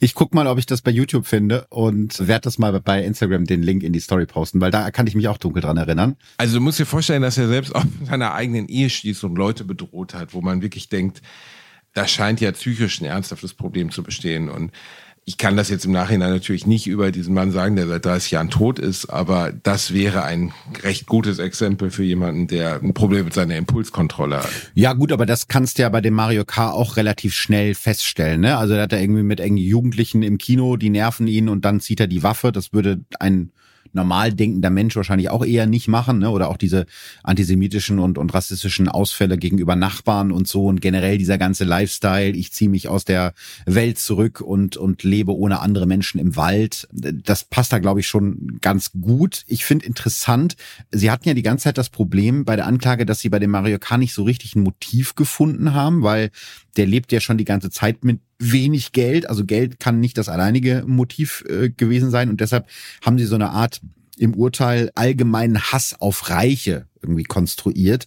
Am Ende des Verfahrens wird's dann nochmal richtig dramatisch. Der Verteidiger von Mario K. spricht die drei Richter und zwei Schöffen, die über das Urteil entscheiden, direkt an und sagt, ihr gesamtes Beweisgebäude ist eine Fassade mit nichts dahinter. Ich kann verstehen, dass man bei Mario K. ein komisches Gefühl hat. Sympathisch ist anders. Ja, würde ich unterschreiben, ist aber auch blöd, wenn der eigene. Ist doch schön, wenn das dein Anwalt über dich sagt. Richtig, genau. Ja, und, und trotzdem, so sagt er dann aber auch, soll das Gericht sich nicht von Gefühlen leiten lassen. Ich bin überzeugt, dass mit Mario K. ein Unschuldiger auf der Anklagebank sitzt. Das allerdings sieht das Gericht anders, als am 12. Juni 2015, also fast vier Jahre nach dem ersten Überfall auf Petra Pauli, das Urteil fällt, sitzt Mario K. fast regungslos da. Nur der Stift in seiner Hand, mit dem er sich scheinbar Notizen macht, verrät, dass er überhaupt zuhört. In seiner Urteilsbegründung führt der Vorsitzende Richter zwar keine Beweise, aber insgesamt 14 verschiedene Indizien auf und sagt dazu, die Indizien addieren sich zu einer Gesamtschau und führen uns zu der Überzeugung, dass Mario K. der Täter ist. Am Ende verurteilt ihn die zweite große Strafkammer in Frankfurt oder deshalb zu lebenslanger Haft wegen gefährlicher Körperverletzung, versuchten Mordes und erpresserischen Menschenraubs. Eine anschließende Sicherungsverwahrung, wie sie der psychiatrische Gutachter empfohlen hat, ordnet das Gericht aber nicht an. Außerdem muss Mario K. dem querschnittsgelähmten Personenstützer Thorsten Hase ein Schmerzensgeld in Höhe von 250.000 Euro zahlen wo ich mich frage, wie er das bezahlen soll, weil wir wissen ja irgendwie sein ganzes Erspartes waren 138 Euro. Seine Verteidiger gehen in Revision, doch die wird knapp ein Jahr später vom BGH abgelehnt. Das Urteil ist damit rechtskräftig. Du hast den armen Mann noch ärmer gemacht. Das waren 168 Euro. Ja, ich glaube, es okay. wird nicht für 250.000 Strafe reichen. Ja. Was ist denn mit den ganzen Ermittlungspannen? Also ehrlich gesagt, es wird ja jetzt wohl ja nur in diese Richtung ermittelt, in diese Richtung verurteilt. Ja. Und das, worüber wir eben sprachen, also Tackenbergs, nennen wir es mal zumindest Unglaubwürdigkeit seiner, seiner Aussagen, scheint ja überhaupt keine Rolle mehr gespielt zu haben. Ja, das finde ich auch sehr spannend und ich habe ja mittlerweile mit einigen Ermittlerinnen und Ermittlern schon sprechen dürfen und die haben gesagt, dass das Schwierigste oder das, das Schlechteste, was passieren kann am Anfang einer Ermittlung ist, wenn du dich auf eine Hypothese versteifst und nur in diese eine Richtung rennst und alles Genau. sozusagen aus den Augen verlierst, was links und rechts passiert und genau das ist ja hier geschehen. Also diese Pannen werden später in einer internen Ermittlungsgruppe aufgearbeitet, die in ihrem Abschlussbericht von einem, Zitat, durchgängigen Abweichen von vorgeschriebenen Dienstwegen während der Ermittlungen um den Maskenmann spricht. Das alles schlägt hohe Wellen und wird sogar Thema im Innenausschuss des Brandenburger Landtages. Ein Politiker von der CDU spricht damals von einem Desaster. Und so etwas bleibt natürlich äh, nicht ohne personelle Konsequenzen. Gleich mehrere der zuständigen Ermittler werden versetzt, unter anderem der damalige Leiter der Soko Imker und der damalige Chef der Mordkommission. Gegen diesen, so kleiner Funfact am Rande, gibt es zusätzlich noch ein Disziplinarverfahren, weil er während der Ermittlungen gegen das Phantom mit der Imkermaske betrunken an einem Tatort erschienen ist. Ähm, also man fällt einem eigentlich gar nichts mehr ein. Also jetzt gleich kommt noch raus, dass die Hälfte der Leute irgendwie heimlich Travestie-Shows am See abgehalten Ja. hat. Also ich weiß, das, wovon du eben sprachst, dass man halt nur noch, also das ist wirklich einer der größten Fehler bei jeder Art von, nennen wir es mal, Empirie. Ne? Also eine Ermittlung ist ja auch nichts anderes als sowas wie eine empirische Untersuchung. Du Ja. versuchst halt anhand von Indizien was herauszufinden, aber wenn du von vornherein eigentlich schon nur in eine Richtung denkst, dann fällst du ja letztlich in äh, eine selbsterfüllende Prophezeiung hinein, weil Ja. du dann nur noch versuchst, das, was du vorher schon vermutet hast, zu bestätigen und alles andere wegwischt. Und das führt unweigerlich zu falschen Schlüssen und ist einer der größten Fehler, den Kriminalisten überhaupt machen können. Aber ich finde es immer schön, wenn danach von Ausschüssen und irgendwelchen Gremien gesprochen wird und dann werden Leute versetzt und so. Also ich würde nach dem, was du beschrieben hast, Mario K. jetzt auch nicht unbedingt zum Grillabend einladen. Nee, absolut Aber nicht. ich kann nicht nachvollziehen, wie man auf Basis dieser Faktenlage, wenn das das Gesamte ist, was man weiß, diesen Mann verurteilen kann. Weil ja nun wirklich einiges dagegen spricht, körperliche Einschränkungen, äh, zeitliche Bezüge, dass er es gar nicht gewesen sein kann. Ja. Das ist also das Ding ist, er hat sich natürlich auch nicht besonders kooperativ verhalten zum einen und auch nicht besonders unverdächtig. Ich hatte ja schon erwähnt, dass er zwischenzeitlich angeblich, glaube ich, auf Kreta mal gelebt haben soll. Das ist zum Zeitpunkt der ersten beiden Taten und da stellt sich zum Beispiel im Nachhinein raus, dass er nie auf Kreta war, dass das alles eine Lüge war.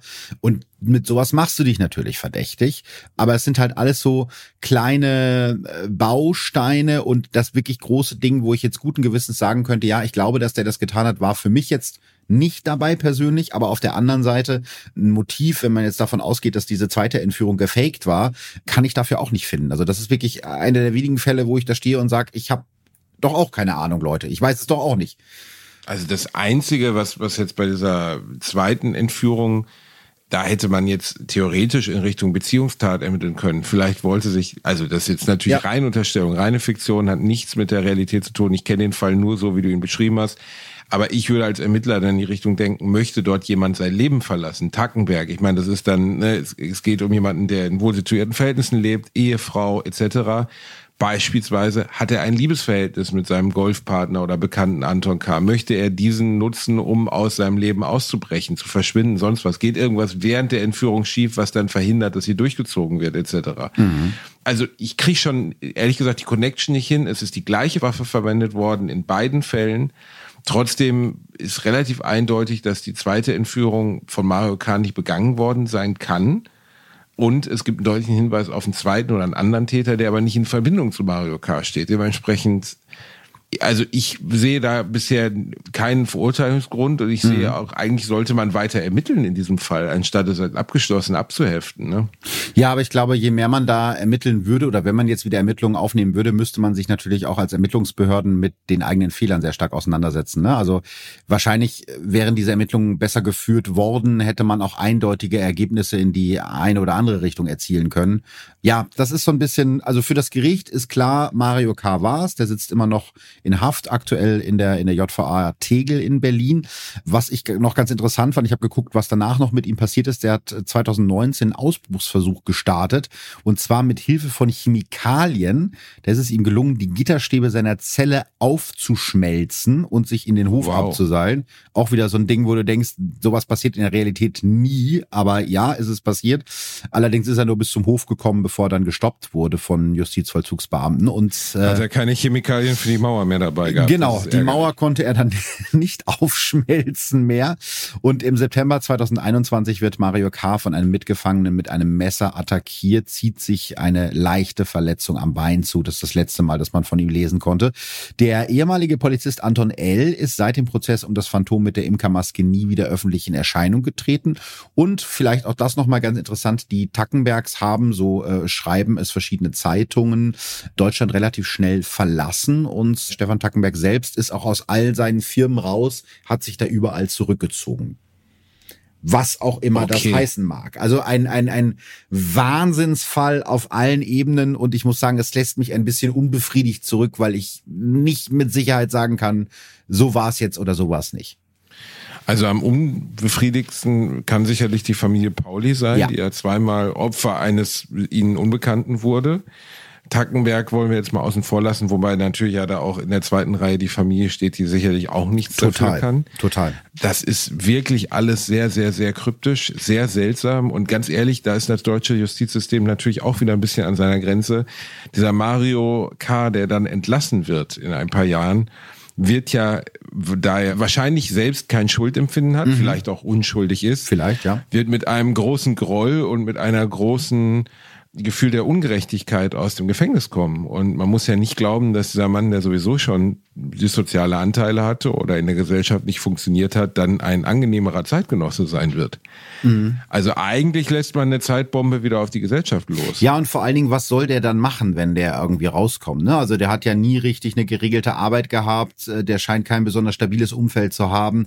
Gerade für solche Leute ist es ja extrem schwierig, wieder in die Gesellschaft zurückzufinden, wenn sie denn jemals Teil dieser Gesellschaft waren. Also ich bin schon ein, ein großer Fan vom deutschen Justizsystem. Da haben wir auch in der B&B-Folge irgendwie drüber gesprochen, aber das ist schon ein problematischer Fall, was du richtigerweise angesprochen hast. Würdest du denn, weil du ja in dem Bereich gearbeitet hast, sagen, dass du schon grundsätzlich glaubst, dass Resozialisierung gut und richtig ist? Absolut. Äh, mhm. Äh, alles andere ist Wahnsinn. Wir müssen Menschen wieder in die Gesellschaft integrieren. Man darf nicht vergessen, es gibt Straftäter, die heute in Gefängnissen einsitzen, die das Internet noch nicht genutzt haben, die den Euro ja, noch nicht verwendet haben. Oder zumindest mhm. zu der Zeit. Also es gibt Leute, die lang genug im Gefängnis waren, um viele der wenn wir es nur rein als technische und sozialen äh, Errungenschaften unseres Lebens im Internet, im, im Gefängnis gibt es keinen Zugang zum Internet, zumindest im Schwerstrafvollzug. Es gibt keine Videospielkonsolen, die ins Internet können. Es gibt kein iPad, es gibt kein Handy. Mhm. Das heißt, ganz viele Dinge, die für uns in unserer Realität komplette Lebenswirklichkeit und Dauerwirklichkeit sind, sind für diese Menschen neu. Mhm. Plus natürlich auch, dass wenn du sehr lange Zeit im Gefängnis warst, ähm, also ich habe Straftäter erlebt, die gesagt haben, wenn ich hier rauskomme, mache ich morgen Bruch oder mache morgen Gewalttat, damit ich übermorgen wieder hier bin. Und es gab Fälle, die das auch getan haben, mit der einfachen Begründung, ich fühle mich hier wohl, weil man darf nicht vergessen, es ist mhm. absurd, aber für uns jetzt in gut situierten Verhältnissen aufgewachsene freie Bürger ist das nicht vorstellbar. Aber es gibt Menschen, die so katastrophale Biografien hinter sich haben, dass das Gefängnis fast eher ein Ort der Sicherheit und Ruhe für die Klar. ist im Verhältnis zu dem, was sie erlebt haben. Die haben ein warmes Bett und drei Mahlzeiten am Tag. Das ist, was sie vielleicht draußen nicht hätten, ne? Struktur, mhm. ja, Struktur und das kann auch massiv überfordernd sein, wieder in die, in die Freiheit zu kommen. Und wenn man Menschen darauf nicht vorbereitet, führt das unweigerlich dazu, dass sie entweder wieder straffällig werden oder irgendwann suizidal, weil mhm. sie nicht in der Gesellschaft funktionieren, weil man darf auch nicht so tun, als wenn jemand, der 15 oder 20 Jahre im Gefängnis war, viele Chancen hat. Der ist nicht genug gebildet, wahrscheinlich, ja. wenn es nicht im Gefängnis übernommen wurde der trägt eine Lücke im Lebenslauf, die kein Arbeitgeber übersieht. Du kannst nicht sagen, ich war 15 Jahre, äh, ich war 15 Jahre mal nicht da oder ja, so. Klar. Also das schnuppern die meisten dann schon raus, dass es sich wahrscheinlich um einen Straftäter handelt.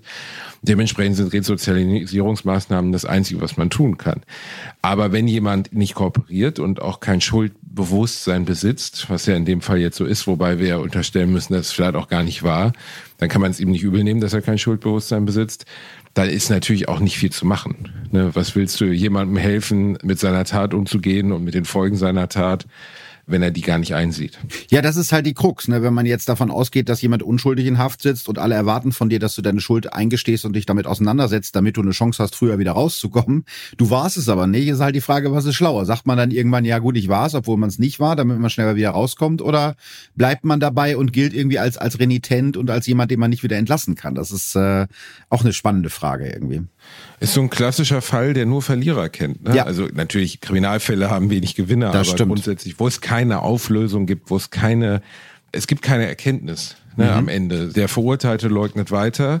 Alle Beteiligten sind in alle Himmelsrichtungen zerstreut und das Licht geht aus, die Bühne ist leer und wir wissen nicht mehr. Also es ist schon sehr seltsam irgendwie. Ne? Es ist ein sehr seltsamer Fall von Anfang bis Ende, ja.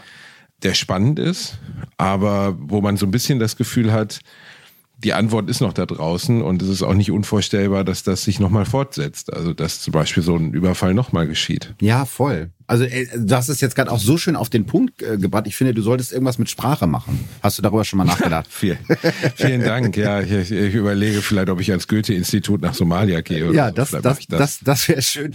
Nee, das war eigentlich schon das perfekte Schlusswort. Ich habe aber noch zwei Fragen an dich, die ich gerne loswerden würde. Zum einen ähm, darauf aufbauend, dass du ja nun sehr viel Erfahrung hast. Zum einen aus deinem früheren Leben auch mit Straftätern, zum anderen aus deinem jetzigen Leben mit Comedians. Glaubst du? Was oft das Gleiche ist. ja, genau das führt mich dahin. Glaubst du, dass in jedem Mensch ein bisschen Böses steckt?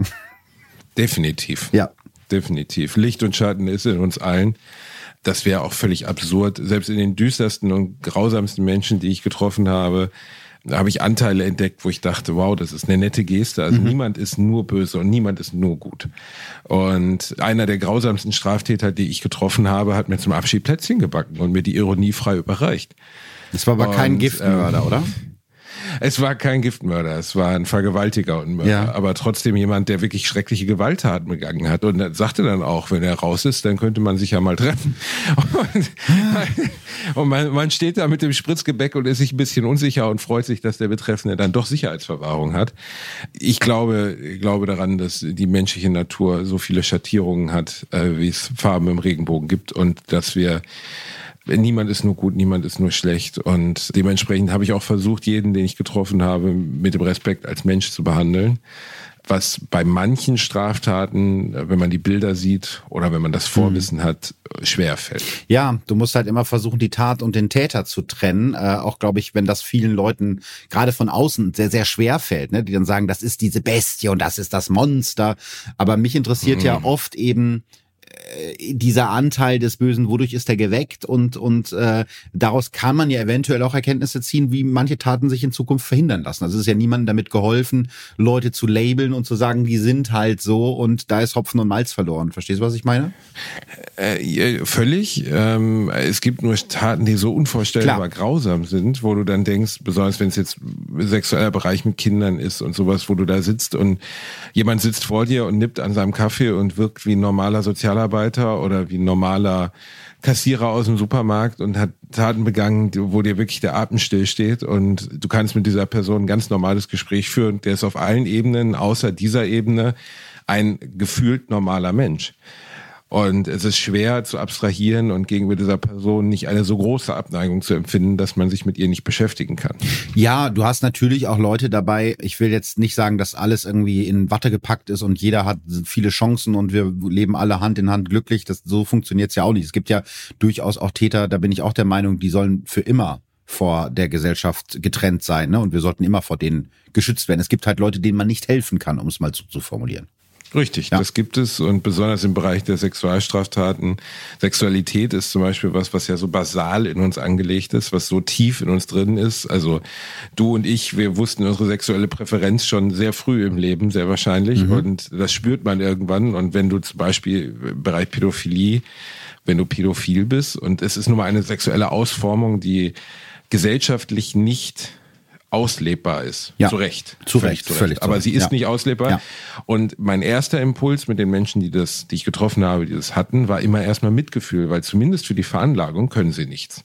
Da kann keiner was für. Niemand kann was dafür, äh, heterosexuell, homosexuell oder auch pädophil zu sein. Das ist eine Veranlagung. Wie man mit dieser Veranlagung dann umgeht und zu welchen Taten das führt, hm. Das ist, steht auf einem anderen Blatt Papier. Ja, ich habe zum Beispiel mal ein Interview mit einem Pädophilen gelesen und der hat mir auch, wie du schon sagtest, also es hat eher Mitleid in mir erzeugt, weil er sagte, es ist so, dass, also der war Kernpädophil, wie man das nennt.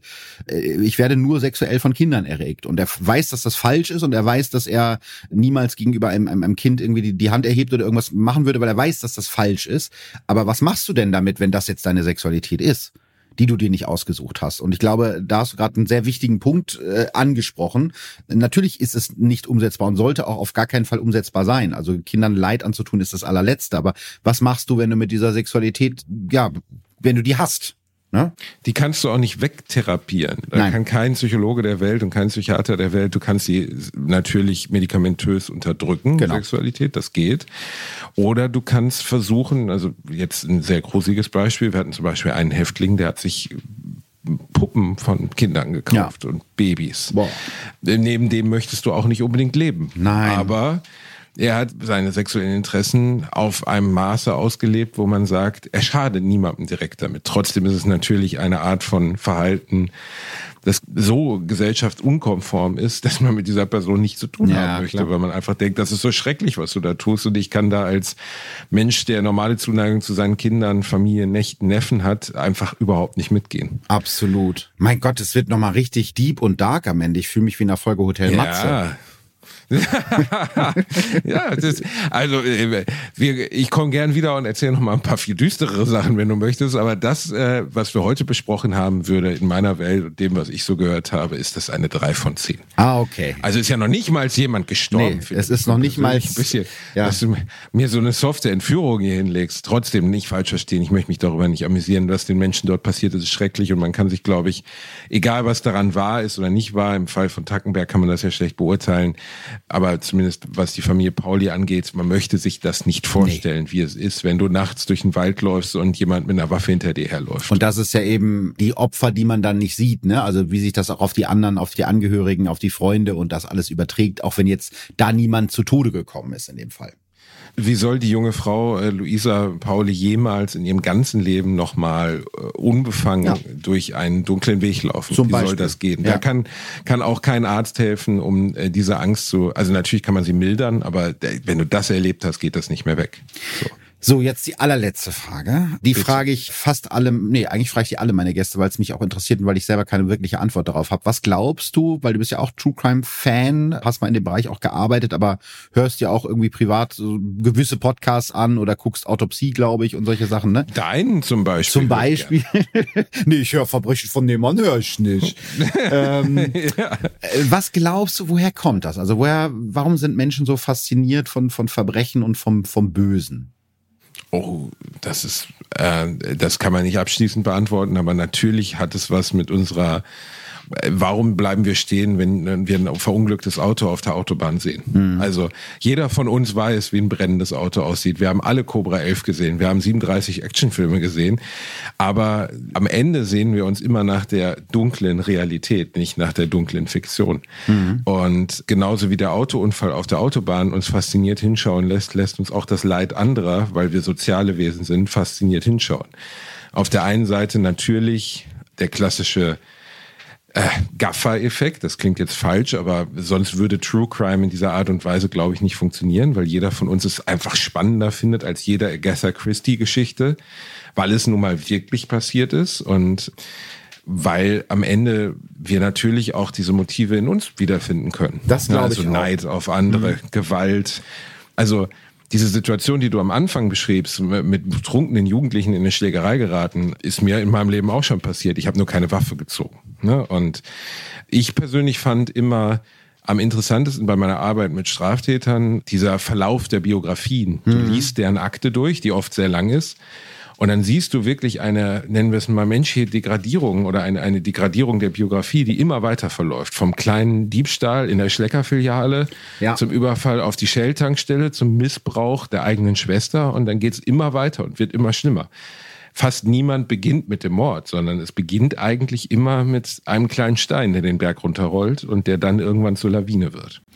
Ja, das finde ich auch so spannend. Weißt du, manchmal sind es ja nur so kleine Abzweigungen. Wir haben ja gerade beide gesagt, ne, das Böse ist wahrscheinlich in uns beiden drin. Und wenn wir nicht äh, in so guten Elternhäusern aufgewachsen wären, wer weiß, was mit uns passiert wäre, weißt du? Also das sind ja auch schon so Sachen, Sozialisierung zum Beispiel, die auch dazu führen können, dass man in eine ganz andere Richtung abbiegt, als man äh, normalerweise vielleicht abgebogen wäre.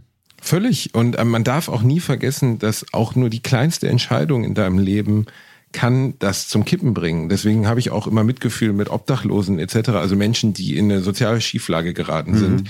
Wenn man sich mit denen, das sind jetzt nicht zwingend Straftäter, aber wenn man sich mit denen beschäftigt und die erzählen dir, meine Frau hat Suizid begangen oder meine Tochter hat Krebs bekommen, da habe ich mit dem Saufen angefangen. Das Gleiche gibt es bei Kriminalstraftaten auch. Also Menschen, die einen biografischen Riss haben, wo etwas passiert ist, dass das ausgelöst hat. Sei es der trinkende Vater, die missbrauchenden Eltern. Man sagt ja auch immer, warum sind Missbraucher oft Menschen, die selbst missbraucht ja. wurden? Das ergibt ja erst im ersten Sinn gar keinen Sinn. Die haben erlebt, was es bedeutet, missbraucht zu werden und tun das dann wiederum anderen an. Und daran forscht man ja schon sehr lange an dieser Frage, weil das so abstrus mhm. ist. Ne? Also du hast selber erfahren, wie schrecklich Missbrauch ist und tust das dann anderen an. Warum? Da gibt es keine abschließende Antwort drauf, aber die Faszination, sich damit zu beschäftigen, zeigt auch der Erfolg deines Podcasts, ist ja bei sehr vielen gegeben. Mhm. Ja, vielleicht werde ich es irgendwann mal schaffen, eine abschließende Antwort auf diese Frage zu finden, weil ich habe das Gefühl, jedes Mal, wenn ich mit Leuten darüber spreche, kriege ich noch so andere Facetten zu, zu fassen und zu hören. Das ist ganz faszinierend. Basti, vielen Dank, dass du dir die Zeit genommen hast, äh, von deiner Beachfront-Villa auf den Seychellen dich zuzuschalten. also, bevor, das wollen wir kurz klatschen, bevor die Leute jetzt schreiben, hör auf, hier, hier den reichen Arsch zuzuschalten. Ich sitze ich sitz an der Ostsee, okay? Draußen nieselt es. Es ist weiter weg von den Seychellen kann man nicht sein. Aber es fühlt sich trotzdem schön an. Ja, ich, es hat sich auch sehr schön angefühlt, dass du mein Gast warst. Vielen Dank, dass du dir die Zeit dafür genommen hast. Dankeschön. Es war mir eine große Ehre. Vielen Dank, Herr Fleiter. Auf Wiederhören. Tschüss. Verbrechen von nebenan. True Crime aus der Nachbarschaft. Mehr Infos und Fotos zu unseren Fällen findet ihr auf unserer Facebook- und unserer Instagram-Seite. Audio Now.